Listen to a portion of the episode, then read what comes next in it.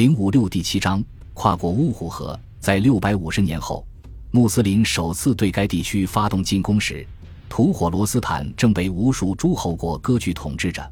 其中一位王公拥有叶护的头衔，对整个地区保持着较弱的控制。这些诸侯国的君主都是伊朗或突厥后裔，信仰索罗亚斯德教或佛教。他们中最为偏远的小国位于东方遥远的乌虎河上游。是群山之中的八大河上，这里盛产红宝石和青金石。除此之外，还有科多罗、居和衍那和什汉那。在南方崎岖的信都库什深山中，则坐落着巴米扬。在这里，巨大的佛像慈祥地注视着山谷底部繁茂的绿草地。更往南的地方，则是遥远的喀布尔。城防坚固的城镇提尔米兹是少数真正坐落在乌虎河岸上的聚落之一。在流经这座城镇后，乌虎河转而流向北方，最终它流入了一片名为花剌子模的平原。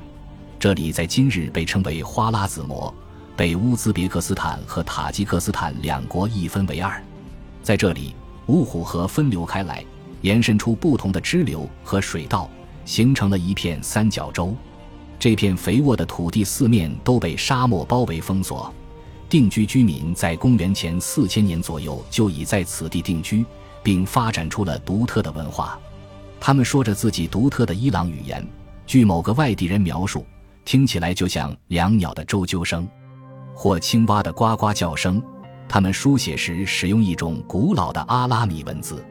这片沃土由阿夫里格王朝的历代沙统治着，这一王朝在阿拉伯人入侵前就已统治该地长达三个世纪。他们在这里建造了防守严密的宫殿，并在国境陈兵防御，以抗击敌对游牧部族的袭掠。最终，河流汇入了，或者说曾经汇入了咸海。万分可惜的是，诗人想象的激荡的浪声，如今早已不复回响，因为由于人们为了灌溉土库曼斯坦的棉花田而抽取了太多的淡水，现在的咸海几乎已经干涸了。如今渔船停靠的地方曾经是海岸线，但现在却只剩下了一片遍布尘埃的荒凉淹没。在乌虎河以东及吉萨尔山脉以北的地区，现在的乌兹别克斯坦境内，则是粟特的土地。一条如今被称为扎拉夫上河的河流横贯其间，但在阿拉伯征服者口中，这条河有个平凡无奇的名字，叫做粟特河。这条河发源于突厥斯坦山脉。自东向西穿过一片低地，流经撒马尔罕和布哈拉两城，最终还没汇入乌虎河，便在克孜勒库姆沙漠中干涸了。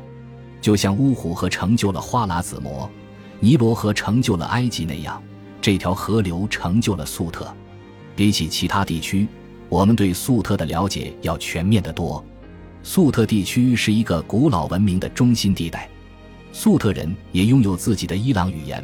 同花剌子模的语言一样，粟特语在书写时也使用一种阿拉米字母的变体。大量的粟特语文献留存了下来。粟特地区也见证了阿拉伯征服中最为漫长艰苦的战事。阿拉伯人的历史叙述为我们描述了当地王公，比如机智顽强的撒马尔罕王公乌勒加的英勇事迹。粟特是一片由许多王公统治的土地。其中最为重要的王宫分别坐镇布哈拉和撒马尔罕两座大型中心城市中。这些王宫崇尚一种尚武的宫廷文化，他们的形象至今仍存留在撒马尔罕和彭吉肯特古城中发现的壁画上。对于这些王宫的宫廷生活，我们可以从布哈拉当地历史学家纳尔沙西的记载中查知一二。纳尔沙西记载了阿拉伯入侵之前不久。可敦统治他的家乡布哈拉的时期。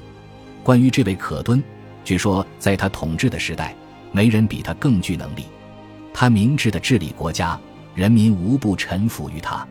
早期阿拉伯历史文献大多对阿拉伯军所遭遇的女性统治者持敌视态度，但这段描述却与其他文献形成了鲜明对比，这尤其使人感到惊奇。他每天都会骑马出城。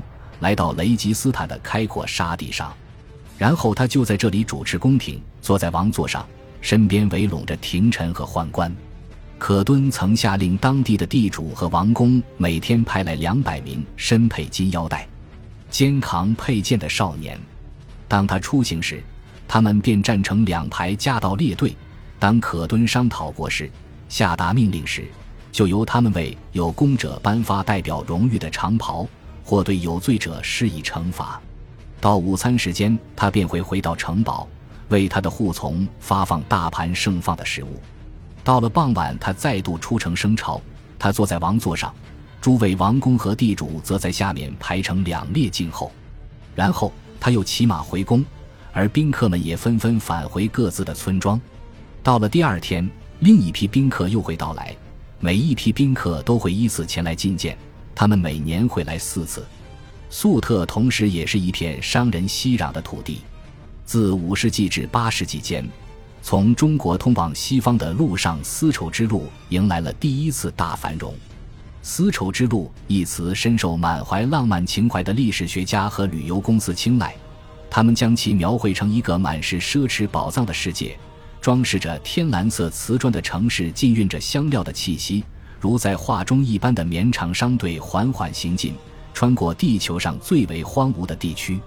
但现实就很平淡乏味了。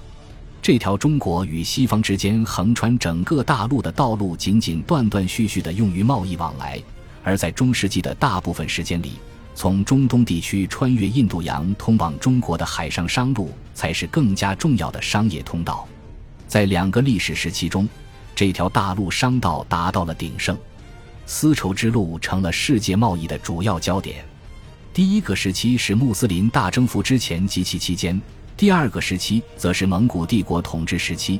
蒙古帝国为商路的安全提供了保障措施，激励了包括马可·波罗在内的许多商人前往贸易。丝绸之路一词之所以要强调丝绸，可不仅仅是约定俗成的修辞。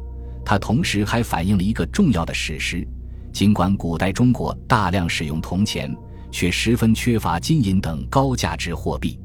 于是，丝绸和以斗计量的小麦便被用作某种代替货币使用。大量的这种货币流通到了中亚地区。七世纪，中国的统治者试图巩固他们在新疆的统治，花费了大量资源为当地的驻军官兵发放军饷。从敦煌石窟附近的戈壁滩中出土的古代文献里，这一政策的运作情况可见一斑。其中一个事例描述了745年，一位军官被中央政府拖欠了半年的军饷，即160千克铜钱。这样的话，只有用轻薄而便于运输的丝绸来支付薪水，才能使这套驻军制度得以平稳运行。于是，军官便可以将丝绸卖给商人。以换取银币或西方的商品。之后，粟特人将把这些丝绸运往伊朗和拜占庭的市场上售卖。显然，控制这里繁盛的商业是阿拉伯人之所以如此执着的在这一偏远地区开疆拓土的原因之一。河中地区的第四个部分，也是最偏远的地带，是要沙水沿岸地区，现在处于乌兹别克斯坦和哈萨克斯坦的领土范围内。此地位于粟特以北一百六十公里处，中间横隔着一片平原。这片平原有一个可怕的名字，叫做“饥饿荒原”。穿越荒原的道路上遍布着横死道旁的人畜留下的森森白骨。要沙水比乌虎河小，并且在许多地方有支流汇入，它灌溉了十国的土地。再往东是宽阔的费尔干纳河谷平原，越过群山。东方更远的地方，则是唐代中国的领土。内亚地区的游牧民族被阿拉伯人笼统地称为突厥人。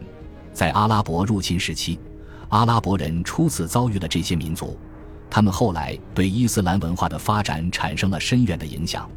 这些突厥人与今日土耳其的国民并没有直接关系。在穆斯林征服时期，如今的土耳其是拜占庭帝国的一部分。并且在此后的四个世纪中一直如此。据我们所知，当时在那里完全没有突厥人居住。突厥人起源于更远的东方。六世纪中叶，中国的史书中初次提到了一支名叫突厥的民族，他们在长城以北的广大草原上建立了自己的帝国。后来的蒙古人也在这片大草原上崛起。根据中国史料，这个帝国的奠基人似乎名叫土门。他于五百五十三年去世，他与他的弟弟是典密共同建立了突厥汗国。在一份著名的古突厥语碑文中，史书的内容得到了印证。这些碑文被发现于蒙古鄂尔浑河谷草地上坐落的几座石碑上。后来的一位君主在这些石碑上记录了突厥汗国初建时的光荣时代。当上方蓝天，下方褐土初创之时，人类亦在二者之间生成。在众人之上，我的祖先土门可汗与世典密可汗成为君主。他们成为君主之后，便组织和治理着突厥人的国家与体制。天下四方之人均对他们怀有敌意，他们率军远征，讨伐了天下四方的所有民族，从而征服他们。他们使高傲的敌人俯首，强大的敌人屈膝。贤明的可汗就是他们，英勇的可汗就是他们。诸位贵族都贤明英勇，他们与普通民众都循规蹈矩。由于这一原因，他们才能牢固地统治整个国家。他们建立了国家的统治与法规。